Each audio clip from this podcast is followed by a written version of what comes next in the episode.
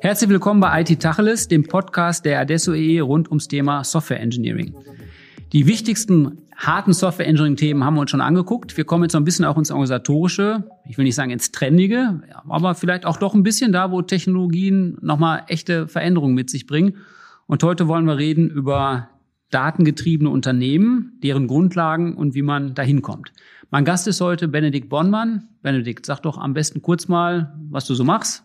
In dem Fall ja bei der Adesso und äh, vielleicht machst du auch gleich weiter mit der Frage, wie erzählst du denn jemandem nachts um zwölf, was ein datengetriebenes Unternehmen ist? Also nicht irgendwann nachts um zwölf, sondern auf einer Party. Auf einer Party auch. Ja, er wird schlimmer. Man ja, muss, ja. Schon, muss, Schon, getrunken haben. okay. Ja, danke Volker erstmal für die Einladung. Ähm, ja, Benedikt Bonnmann ist mein Name. Ich bin bei der Desso für den Geschäftsbereich Data und Analytics zuständig ähm, und verantworte dort quasi alle Datenthemen bei Adesso. Ja, das datengetriebene Unternehmen ist durchaus ein Thema, was sich in den letzten Jahren auch als Begriff am Markt etabliert hat. Und auf einer Party würde ich jetzt vor allen Dingen argumentieren, dass es dabei darum geht, Digitalisierung wirklich äh, erlebbar zu machen und das im Prinzip daraus zu treiben, dass man die Daten, die im Unternehmen entstehen, verwertet äh, um immer wieder neue Ideen, neue Konzepte und auch ähm, ja, datengetriebene Entscheidungen zu fördern. Ähm, Daten sind immer schon entstanden im Unternehmen, also mal mehr, mal weniger, aber so ganz disruptiv neu ist das nicht mit den Daten im Unternehmen, oder? Das stimmt. Also Anfang der 90er hat man damit ja angefangen, die tatsächlich auch digital dann aufzubereiten und zu sammeln.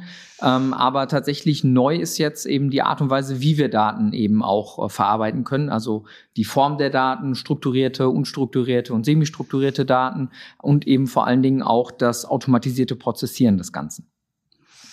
Welche Technologie ist denn da so grundlegend neu? Also man, man hört sich plausibel an, was du sagst, aber irgendwie strukturierte und unstrukturierte Daten gab es auch immer schon. Genau, aber früher war es eben so, dass man unterhalb der Wasseroberfläche die Daten quasi kaum adressieren konnte, weil der Aufwand, dies zu tun, einfach so groß war, dass man manuell in, in den PDF-Dokumenten, in den unstrukturierten Daten, was auch immer es dann ist, Videodateien etc., eben mit hohem manuellem Aufwand rangehen musste. Und äh, da kommt uns dann eben das, was wir landläufig mal immer unter KI subsumieren, äh, gut zu tragen, also eigentlich konkretes Machine Learning, äh, um eben Systemen durch Daten die entsprechenden Algorithmen beizubringen bringen, so dass wir dann eben dort einfacher mit operieren können. Mhm. Also Maschinenlernanteile gehören irgendwie schon zu so einem datengetriebenen Unternehmen so ein bisschen dazu, oder? Auf jeden Fall. Ne? Ja. Also wenn, wenn nicht sogar der Kern. Ne? Also wenn nicht sogar der Kern, genau. Aber die entwickelt man anders als Informationssysteme. Ja. Ähm. Und da muss so ein Unternehmen dann ja auch darauf eingerichtet sein. Also jetzt auch mit den Entwicklungstechnologien, Prozessen oder auch mit den Architekturen der Systeme, die entstehen da gibt es bestimmt Defizite, oder? Das ist doch ein Unternehmen, das jetzt, sagen wir mal eine Versicherung, ich rede ja mal gerne über Versicherung, mhm. immer schon datengetriebenes Unternehmen, weil wenig digitale, äh, wenig analoges, meistens war eh schon immer digital, aber in der Historie ja mal weit weg von einem datengetriebenen Unternehmen in unserem Verständnis. Die hatten Daten unter ihren Geschäftsprozessen, aber die sind ja nicht einheitlich ausgewertet worden. Und jetzt auf einmal doch auf die Versicherung bezogen würde ich sagen, äh, war das ein großer Prozess in den letzten Jahren. Äh, viele haben dort investiert in zentrale Datenplattformen, um überhaupt die Daten mal zugriffsfähig zu machen. Und die meisten stehen jetzt vor der Hürde, die Daten von der Zugriffsfähigkeit auch in die Verwertung zu bringen. Ähm, Ganz wichtig, ja, okay, wichtiger Punkt. Mhm. Ja, und Verwertung bedeutet in dem Fall dann tatsächlich die Anwendung von Machine Learning Modellen, aber auch äh, schlichtweg ähm, ja Advanced Analytics Themen, also mal aus den Daten in die Zukunft zu schauen. Ja, mhm. Also der klassische, ich sag mal, Controller hat früher eben einen Dreisatz bemüht. Ne? Ähm, was waren in den letzten sechs Monaten an, an Themen da, hat das dann durch sechs dividiert und hatte dann seinen Wert für den jeweiligen Monat. Das geht heute viel präziser auf verschiedensten Aggregationsebenen. Und naja, das ist ja auch nichts Neues. Die Algorithmen dahinter sind jetzt nicht gerade neu, ne? sondern die, die Processing Power, um das dann auch zu bearbeiten, ist eben neu. Die Systeme, die du ansprichst oder die man zumindest verstehen kann, die gab es ja tatsächlich schon eine ganze Weile. Das sind aber jetzt so, so Data Warehouse-Systeme. Ja? ja? Also Daten werden aus den operativen Beständen abgezogen, in irgendwelche ominösen Architekturen oder auch nicht ominöse Architekturen gepackt. Dann wird da zum Quartalsende drauf rumgehampelt und dann weiß man im Nachhinein, dass man keinen Vertriebserfolg hatte, was zu dem Zeitpunkt dann sowieso jeder schon weiß. Aber, aber diese Data Warehouse-Systeme sind doch heute Legacy-Systeme, oder nicht? Hm, ich würde dem widersprechen, tatsächlich. Ähm, also, sie werden weiterhin benötigt. Ganz klassisch für den Finance- und Controlling-Bereich sind sie der Stand der Dinge heute am Markt. Und was wir wirklich äh, erleben in der Praxis sind Modernisierungsprojekte noch und nöcher in diesem Umfeld. Cloud Data Warehousing, Cloud äh, oder Warehousing-Modernisierung sind dort äh, die, die Themen, die ja tatsächlich auch signifikante Geschäfte im Moment bei Adesso im, im operativen Anteil ähm, ja, generiert. Ähm, warum ist das so? Ähm, Data Warehouse-Systeme tragen auch mit den strukturierten Datenkomponenten dazu bei, die Elemente äh, nutzbar zu machen, um sie dann auch entsprechend zuzuführen.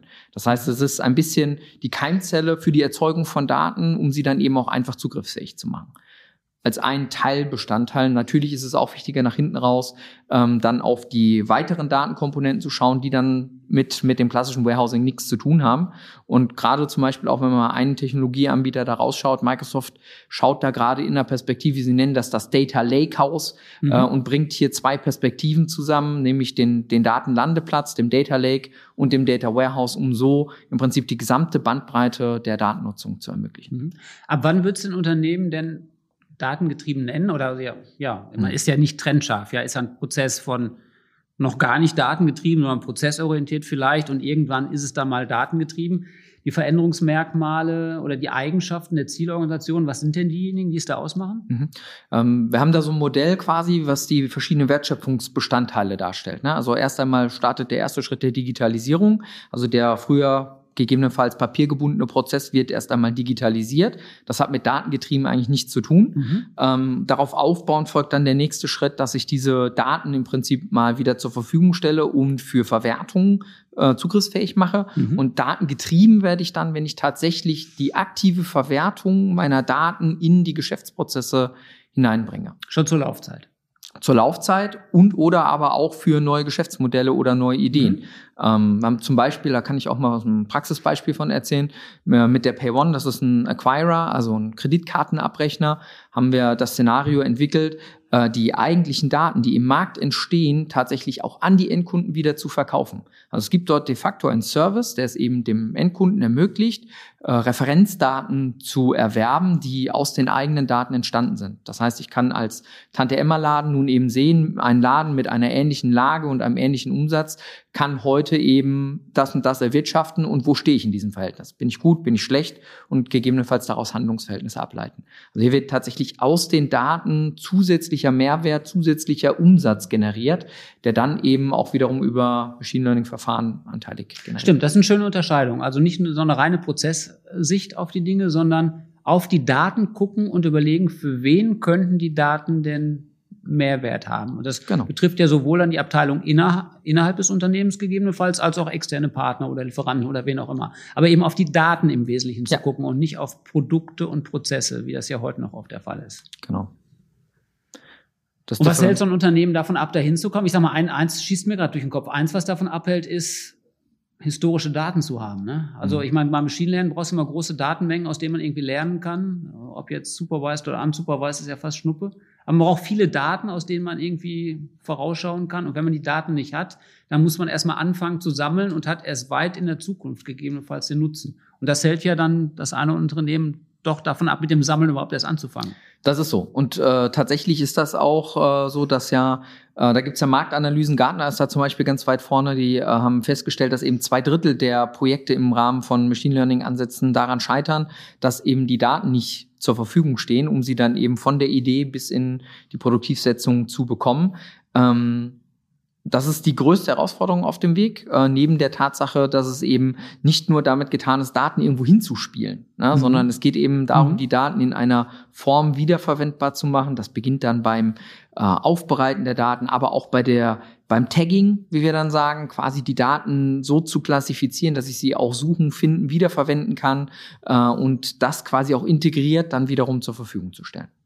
Wenn man jetzt noch keinen Gefühl dafür hat, wie so Datengetriebenheit und Umbau zum datengetriebenen Unternehmen aussehen kann, dann fängt man ja womöglich erstmal an, die Anwendungsfälle sich zu überlegen. Mhm. Äh, wie geht das denn? Ich meine, jetzt kann man ja schlecht jemand, der in Prozessen und Strukturen klassischer Informationssysteme denkt, dahin bringen, um dem zu sagen, ja, denkt dir mal die richtigen Anwendungsfälle aus. Das geht ja über, ne, sage ich gar nichts, aber über also ein oberflächliches Niveau nicht ohne weiteres hinaus. Ja, da ja, muss man genau. ja Unterstützung zu bieten. Wie geht das? Ja, äh, tatsächlich haben wir das äh, ein paar Mal versucht. Denkt dir die Anwendungsfälle aus, war aber nicht erfolgreich. Ähm, komisch, ne? Ja, komisch. Äh, und dann haben wir tatsächlich versucht, ein ähm, ähm, der, das Format des Interaction Rooms ist ja bekannt bei Adesso äh, als ein, ein wirklich gut geeignetes Format, um Scoping für Projekt, Prozesse und Projekte hinzubekommen. Und das haben wir ein bisschen genutzt, um es dann auch dafür wiederverwendbar zu machen.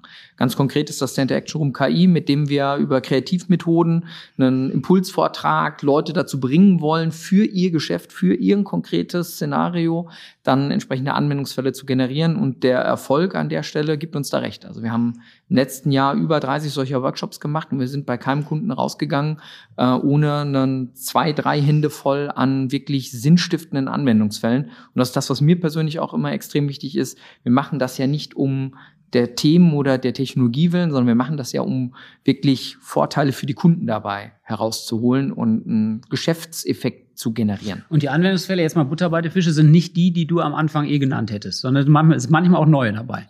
Äh, manchmal denkt man auch, das wäre doch einer, den wir heute finden könnten. Dann findet man den auch ganz gut. ähm, aber im Regelfall sind da auch wirklich neue dabei, weil dieses Domänenwissen, was dafür notwendig ist, wirklich zu wissen, in dem Prozess ist dieses Thema, was es immer wieder bedeutet, hier äh, manuelle Aufwände zu investieren. Ähm, das sind Dinge, die wir dann sehr gut da wirklich herausfinden können. Und die kennt dann oftmals auch wirklich nur der Sachbearbeiter oder der mhm. Zuständige äh, vom Kunden. Mhm. Gucken wir auf den Prozess, also auf den Prozess der Entwicklung solcher Anwendungen. Da denke ich auch an der Uni hier und da mal mhm. drüber nach. Hm, ich höre meine, mein Eindruck ist ja, dass so datengetriebene Anwendungen tatsächlich anders entwickelt werden als Informationssysteme. Und zwar jetzt nicht nur in Details anders, sondern mit echt anderen Rollen, mhm. mit anderen Kompetenzen, die die Leute haben müssen. An der Uni denkt man sich sowas leicht aus. Du kannst jetzt aus der Praxissicht beurteilen. Welche neuen Qualifikationen braucht man denn? Mhm.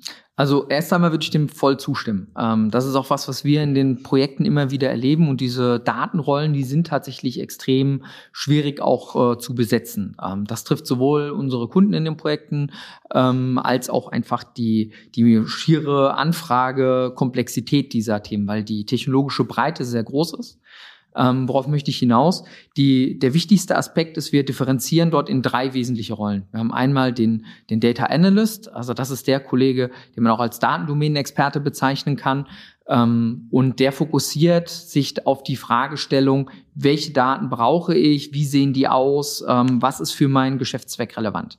Dann haben wir den Data Engineer, also der eher von der IT-Perspektive kommende, ähm, mit der Perspektive darauf, wie bringe ich solche Daten in Pipelines, in die Systeme hinein, wie orchestriere ich das, wie organisiere ich die entsprechenden Elemente und baut das dann auch tatsächlich in Software. Mhm. Ähm, und dann eben den Data Scientisten, also den Kollegen, der sich eher auf das Thema Modellbau fokussiert. Also Daten als Training zu verwenden, die Modelle daraus entwickelt, damit die hinterher dann die entsprechenden Vorhersagen ähm, oder Korrelationen, was auch immer dann eben das jeweilige Modell Klassifikation ähm, hergeben soll, baut. Und das zu orchestrieren ist tatsächlich dann auch die große Herausforderung. Und dann bauen die auch gar nicht mehr viel neuen Code, sondern die suchen, die nutzen die Plattform, die es da im Kontext Maschinenlernen oder Analytik gibt, um zu gucken, wo sich denn Klassen, Prädiktoren, Cluster identifizieren lassen. Das ist ja echt eine andere Tätigkeit für so einen Software-Ingenieur. Der klassische Software-Ingenieur muss doch fast Angst haben, dass sein Wissen von, ich baue jetzt Systeme mit drei Schichten, dass da viel weniger von übrig bleibt. Mhm. Hat er Angst? Also ich weiß nicht, bei uns, halt, ich habe jetzt nicht nur an, was die Leute Angst haben, aber mal so abstrakt drauf geguckt, da bleibt doch weniger über, oder? Ja, also äh, ich würde das mit zwei Schichten beantworten. Ich glaube, das eine ist nicht, dass die Kollegen Angst haben, sondern ich glaube, dass es vor allem auch die Neugier ist die dann mhm. in dieses Themenfeld treibt. Das sehen wir auch an der Anzahl der Bewerber tatsächlich, die sich für solche Data Science Rollen interessieren. Äh, da habe ich auf der einen Stelle habe ich ungefähr so viel Bewerbung wie auf allen anderen 30 Stellen zusammen. Echt, okay. Mhm. Ähm, das ist auch mal was, was man dann einfach sieht, dass dort das Interesse sehr hoch ist. Jeder möchte das machen. Äh, spätestens seit äh, der Data Scientist als sexiest Job of the 21st Century äh, erkoren Oder wurde. Oder noch lange, ne? Das naja. Mhm. Ähm, das ist so eine Perspektive, wo ich sagen muss, ähm, ja, viel Neugier da. Auf der anderen Seite wird sich Tätigkeiten vom klassischen Software Engineering auf die Thematik des äh, Modellierens, der Modellentwicklung, des Trainierens hin entwickeln. Aber auch das ist ja eine planerische Tätigkeit, die wenn der mathematische Background vorhanden ist, äh, durchaus gut von, von Softwareingenieuren übernommen werden kann. Das heißt, mhm. viele wollen in so eine Richtung sich auch entwickeln. Ähm, wird das ein signifikanter Bestandteil sein? Ja, wird es. Wird es, glaube ich, auch. Ich glaube, was sogar noch stärker dazukommt und vielleicht so ein bisschen kompensiert, ist dann das Integration Engineering. Wir bauen ja heute, oder ich weiß nicht, vielleicht sagst du es gleich anders, aber meine Vermutung ist, wir bauen ja selten so rein datengetriebene Systeme, die dann so vor sich hin analysieren und, und Ergebnisse ausspucken, sondern in der Regel gehören die ja integriert mit Informationssystemen, meinetwegen sogar mit cyberphysikalischen Systemen oder 5G-basierten Systemen, wo viele Daten geliefert werden. Und die richtig smarten Systeme kommen ja zustande, indem man diese integrierten Systeme baut und die noch mit den existierenden Anwendungslandschaften so integriert, dass die so einigermaßen seamless daherkommen. Ja. Und das ist vom Integration Engineering natürlich dann wieder eine ganz neue Herausforderung, die wir in sortenreinen Informationssystemen auch nicht haben. Genau. Ähm, das war tatsächlich der erste Teil der Frage von gerade schon so ein bisschen. Ne? Ähm, so ein bisschen ist ja dann die Frage, wie bringe ich die Daten rein? Wie organisiere ich sie? Ah, das ist das ganze Pipelining, also das Data Engineering. Mhm. Dann die Modellentwicklung, da, die Modellversorgung und am Ende des Tages steht hier ähm, am Ende dieser Datenkette erst einmal nur eine API. Na, die Am API, Ende steht ja nur eine API, ja, genau. genau na, mhm. Und die wiederum muss ja dann in den Software-Kontext integriert werden. Und äh, wenn man ganz ehrlich ist, ist der Modellbau vielleicht 10, 15 Prozent des Gesamten. Mhm. Ähm, und ein Großteil der Arbeit entsteht im Prinzip bei der Datenintegration und Aufbereitung und dann hinterher bei, bei der ja, wirklichen Nutzung der, des Machine Learnings im operativen Prozess. Wenn wir jetzt zum Beispiel an so klassische Condition Monitoring Themen denken, also Predictive Maintenance Szenarien oder m, hm, Betriebsüberwachung von entsprechenden Geräten, dann ist das ja nicht nützlich, nur zu wissen, dass dort etwas passiert, sondern ich muss ja auch dem Ingenieur, der tatsächlich konkret da drauf schaut, die entsprechenden Hinweise geben. Und das tue ich ja über ein Frontend, über eine App, über mobile Dinge oder ähnliche Szenarien. Ähm, und da liegt natürlich auch immer ein großer Aufwand, äh, solche, ich sag mal, Prozesse dann auch wirklich zum Endkunden, also zum Endanwender zu bringen. Mhm. Jetzt kommt das grundsätzlich für alle Unternehmen in Frage. Also das in Frage heißt, sich zum datengetriebenen Unternehmen hinzuentwickeln, die erstmal Daten haben und die auch regelmäßig erzeugen. Das ist jetzt keine wesentliche Einschränkung. Und je relevanter die Daten für den Kerngeschäftsprozess oder für die Kerngeschäftsprozesse werden, desto naheliegender ist es. Wir haben einen Kontext, über den wir vielleicht noch mal etwas detaillierter sprechen können. Das ist der überraschende Kontext Sport, ja? also Datenanalytik im Sport. Da ist offensichtlich, dass es der Kerngeschäftsprozess ist, ja. Also das Verhalten von Spielern zu identifizieren und wie die sich benehmen auf dem Platz.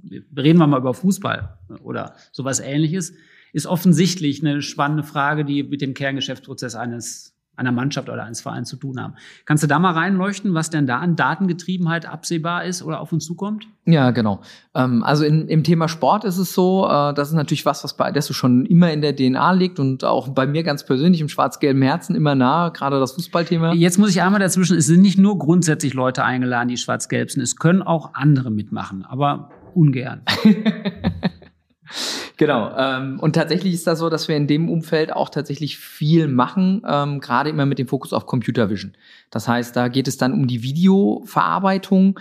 Ähm, dabei auch um verschiedenste Szenarien von der Identifikation von, wir haben zum Beispiel, jetzt kommen wir mal auf ein ganz konkretes Szenario zurück. Wir haben ähm, bei beim DFB in einem Szenario auch unterstützt dabei, nach Use Cases zu schauen und haben dabei die Idee äh, identifiziert, die Stimmung von Spielern äh, zu messen entlang ihrer Körperhaltung. Mhm. Das ist also tatsächlich etwas, wo man sagen kann, ähm, das hilft dann dem Trainer direkt äh, Indikationen zu gewinnen, die er vielleicht so aus dem Spielfluss und auch vielleicht in den eigenen Emotionen so nicht sehen kann. Und wir wissen natürlich, dass das Sportumfeld auch inzwischen ein Multimillionen-Geschäft ja, ist.